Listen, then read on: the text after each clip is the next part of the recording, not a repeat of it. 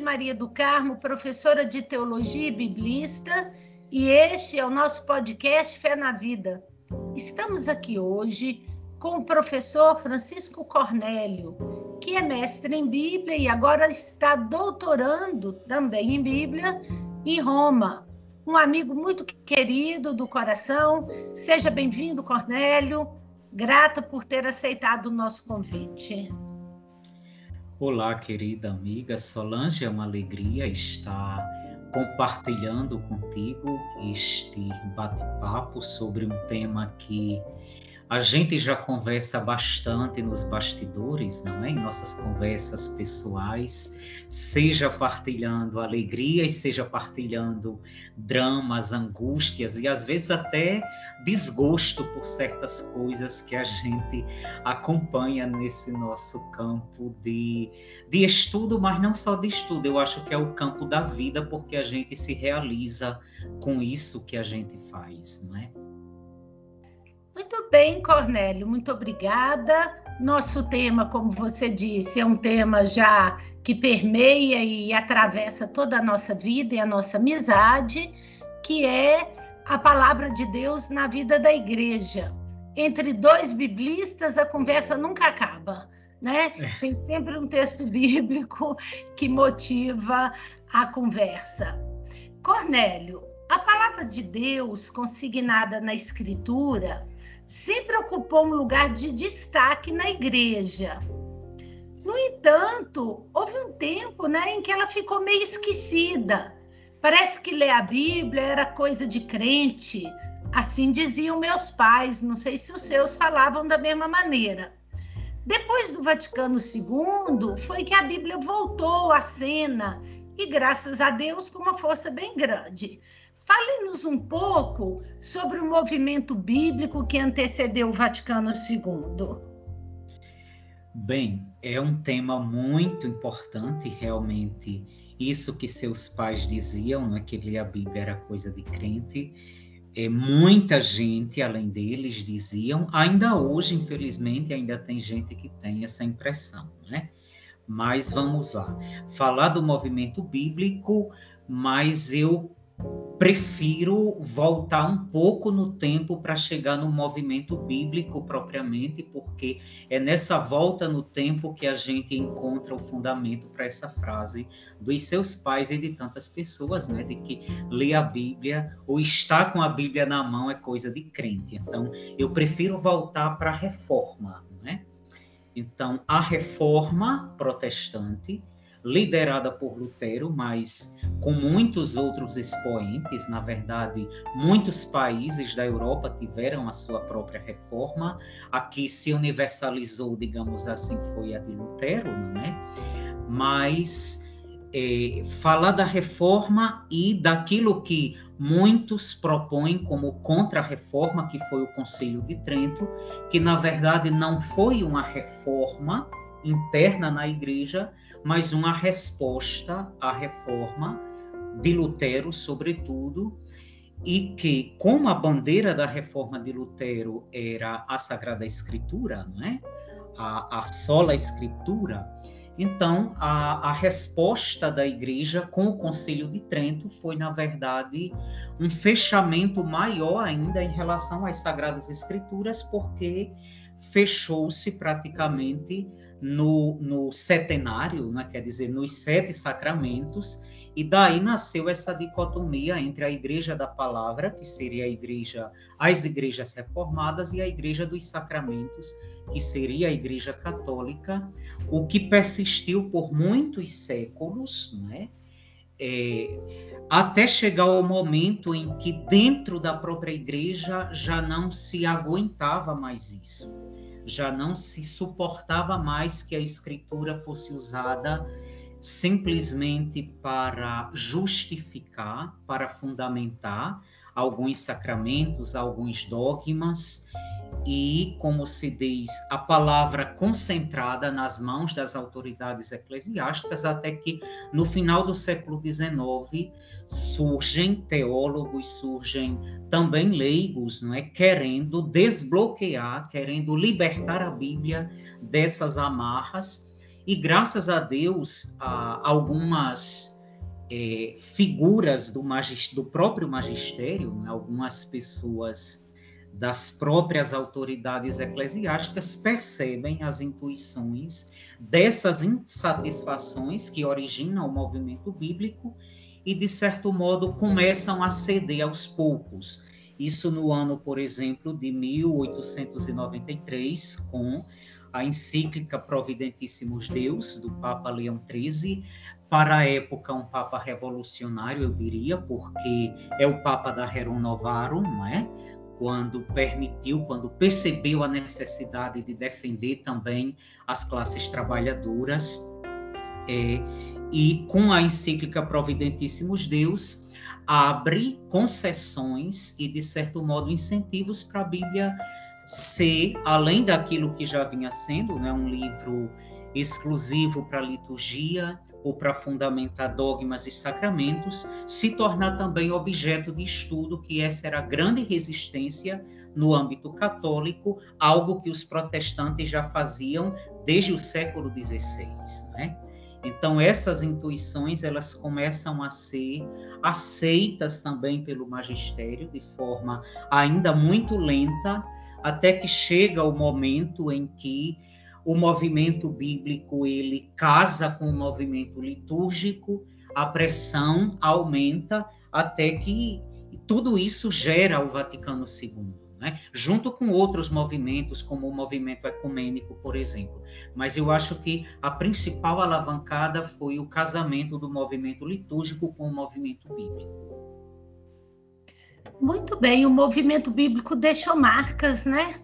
É, por exemplo, depois do Vaticano II, nós tivemos as conferências episcopais de Puebla e Medellín, aqui na América Latina, que contribuíram muito para a popularização da Bíblia é, no meio católico. Me diga, veja bem, isso tudo começou lá com o movimento bíblico e depois vai ganhando campo aqui, né? Como que essas conferências incentivaram o uso da Bíblia no meio católico?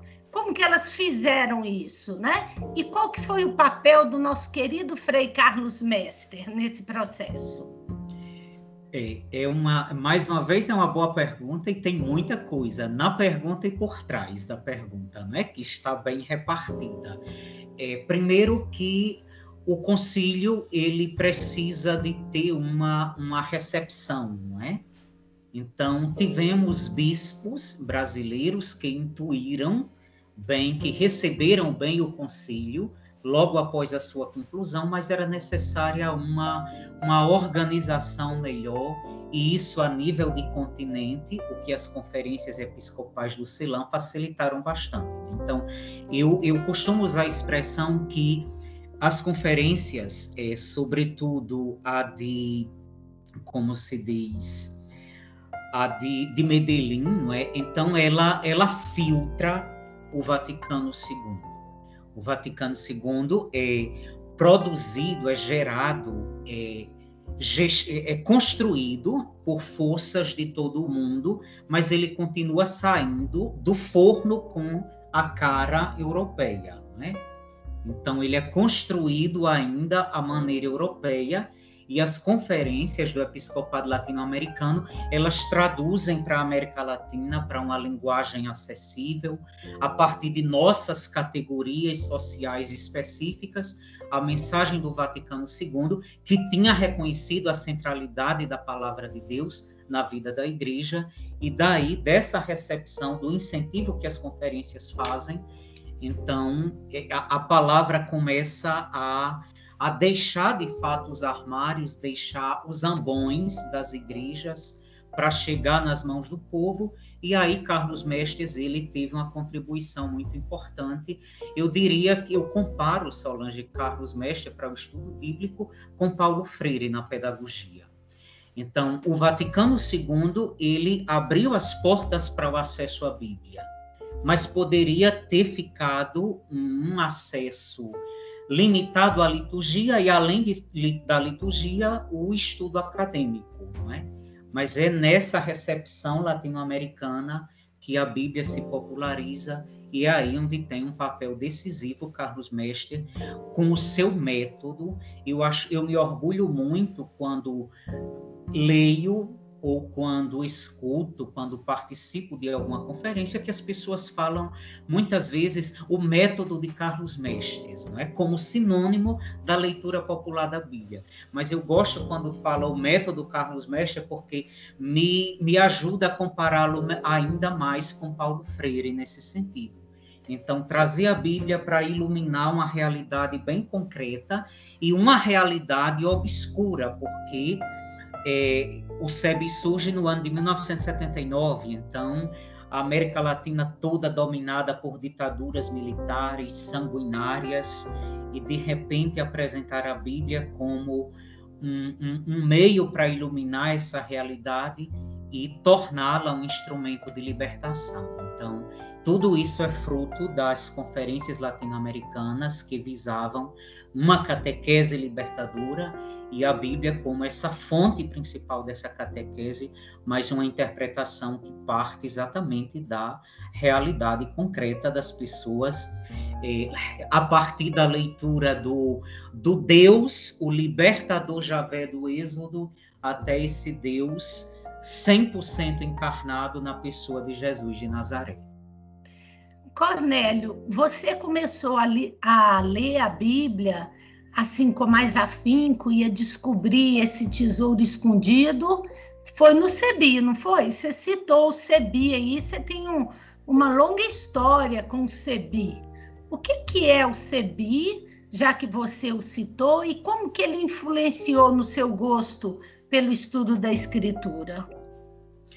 É, o CEBI, não é como eu já citei, ele, ele surge em 1979, não apenas por Carlos Mester, né, mas ele se torna o expoente maior, o sinônimo do CEBI, digamos assim, mas temos outros grandes nomes. Eu sou muito apaixonado, também já partilhei muito com você pelo Milton Schwantes, né? Também foi um grande colaborador do CEBI então, Centro Ecumênico de Estudos Bíblicos propõe essa leitura ecumênica e partindo da realidade para iluminar e transformar essa mesma realidade. Então eu comecei exatamente a minha o meu engajamento pastoral na PJMP e paralelo à minha atuação na PJMP, o despertar pela leitura bíblica exatamente graças ao CEBI. E hoje, estudando a Bíblia mais academicamente, digamos, muito me conforta, muito me alegra que o estudo acadêmico, na verdade, ele vem confirmar aquelas verdades aqui o CEBI já dizia com uma linguagem mais simples. Não as verdades, na verdade, porque essa expressão ela soa muito absolutista, mas as intuições aquilo que a gente já percebia que o SEBI é, apontava quando estudamos esses mesmos textos numa perspectiva mais científica, com métodos mais é, avançados e mais aprofundados, na verdade, eles confirmam o que o SEBI já dizia de maneira simples, que é o, a força interpelante e transformadora dessa palavra. Talvez esteja exatamente aí a beleza do CEBI, a beleza do método do Carlos Freire, do Carlos Mester, né? Essa capacidade de falar simples e falar com tanta clareza aquilo que os estudos às vezes falam com tanta com tão rebuscado e que muitas vezes é difícil para o leitor comum é, compreender. Então, é bonito ver esse trabalho do Carlos Mester e é bom fazer memória dele aqui, um homem encantador que assim tem um legado maravilhoso e que a quem a Igreja do Brasil e da América Latina deve demais, né? Cornélio, Isso. você colabora já há anos conosco no Fique Firme, o nosso site. É uma alegria ter você conosco, você sabe disso. Você comenta o Evangelho todo domingo e dá uma ótima contribuição para a igreja no Brasil. Você destrincha o Evangelho também em linguagem popular, nessa mesma esteira do Carlos Mestre e do Sebi, fontes nas quais você bebeu e ainda bebe. Por que é tão importante esse trabalho de comentar o Evangelho Dominical? E como, como é esse trabalho de preparação do, da sua reflexão dominical? Compartilha conosco. É, eu vou pedir licença novamente para voltar um pouquinho no tempo, não é? Porque o casamento do movimento bíblico com o movimento litúrgico acontece exatamente de uma preocupação com o uso da palavra na liturgia. Para você ter uma ideia, antes do Vaticano II, é, não havia o ciclo dos três anos, né, os anos litúrgicos A, B e C, nos quais permite, os quais permitem que a gente leia os evangelhos quase que na íntegra, os evangelhos nesses três anos. Então, antes do Vaticano II, a liturgia se repetia ano após ano.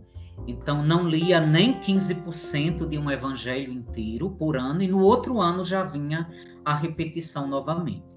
Então, a partir da reforma litúrgica do Vaticano II, atrelada às intuições do movimento bíblico, foi dada essa amplitude maior à palavra, com o ciclo não é, dos três anos, sobretudo no domingo, o lecionário hoje ele está muito bem organizado, mas ainda, ainda não é suficiente para um mergulho melhor de nossas comunidades no, no universo da Sagrada Escritura somente pela liturgia. Porém, eu tenho uma preocupação particular que eu penso, e tenho isso, isso eu digo quase com certeza, que a liturgia, inclusive os documentos conciliares, eles, eles reconhecem, tanto a Santo Sacrosanto Contílio como a Dei Verbo, que a liturgia é a porta de entrada para o contato do povo com a Sagrada Escritura.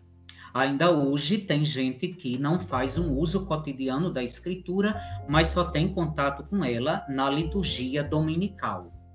E muitas vezes nessa liturgia dominical nós temos pregações muito limitadas, muito deficientes. Temos uma tradução do texto litúrgico que também não é a melhor, não é a ideal, e isso contribui para continuar havendo um analfabetismo bíblico. Desculpe a expressão se for muito pesada, mas eu acho que nós ainda, no âmbito católico, ainda lidamos com essa deficiência.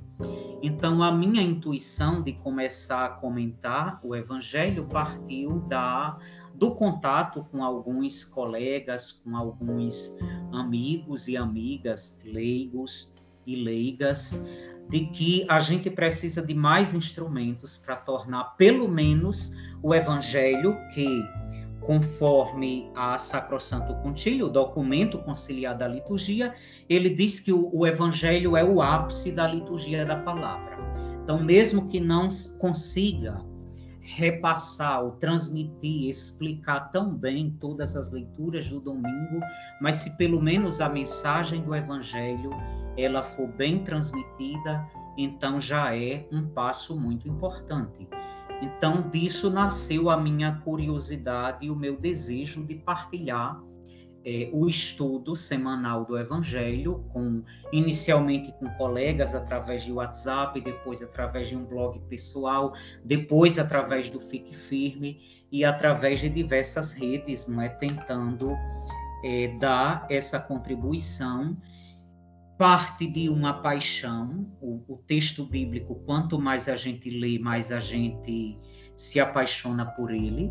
Por exemplo, há três anos atrás eu comentava esses mesmos textos que estou comentando nesse ano, mas de três anos para cá eu adquiri novos comentários, fiz novas leituras sobre o Evangelho de Marcos e eu estou incrementando nisso. Né? Então, no domingo anterior, na verdade, eu já começo a ler o texto a ler o texto do Evangelho e na semana, na, nas brechas do estudo, digamos assim, eu vou tentando ler os comentários que me são disponíveis e da sexta para o sábado eu amarro esse texto. Né? Então, ele parte de uma paixão e de uma necessidade necessidade minha. Eu não me coloco como aquele que vem suprir a necessidade dos outros, mas há uma necessidade pessoal. Para eu chegar no domingo e falar com uma certa propriedade desse texto, eu tenho que começar a digeri-lo uma semana antes.